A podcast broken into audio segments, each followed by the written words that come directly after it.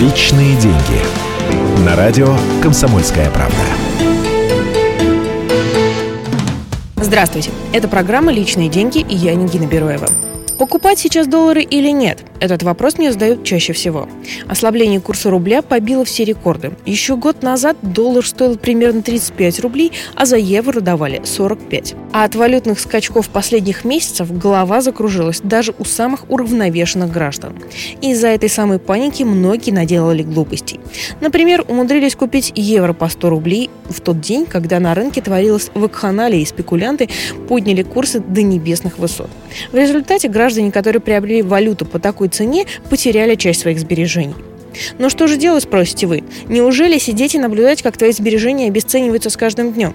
Разумеется, нет. Но играть на валютных курсах, будучи простым потребителем, тоже не стоит. В 90% случаев вы проиграете. Когда дело касается денег, нужен холодный расчет. Давайте разберемся, стоит ли сейчас переводить все свои сбережения в доллары. Совет от всех финансовых консультантов до противности прост. Сбережения нужно держать в трех валютах в равной пропорции.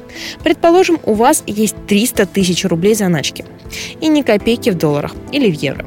Часть из них стоит перевести в валюту. Но не торопитесь бежать в обменник прямо сейчас и обращать 150 тысяч рублей в валюту. Оставьте 200 тысяч в рублях. И не просто под подушкой, а положите их в банк под 15-17% годовых. Остальные деньги можно перевести. О том, как тратить меньше, а зарабатывать больше, поговорим в наших следующих программах. И помните, деньги лишними не бывают. Личные деньги.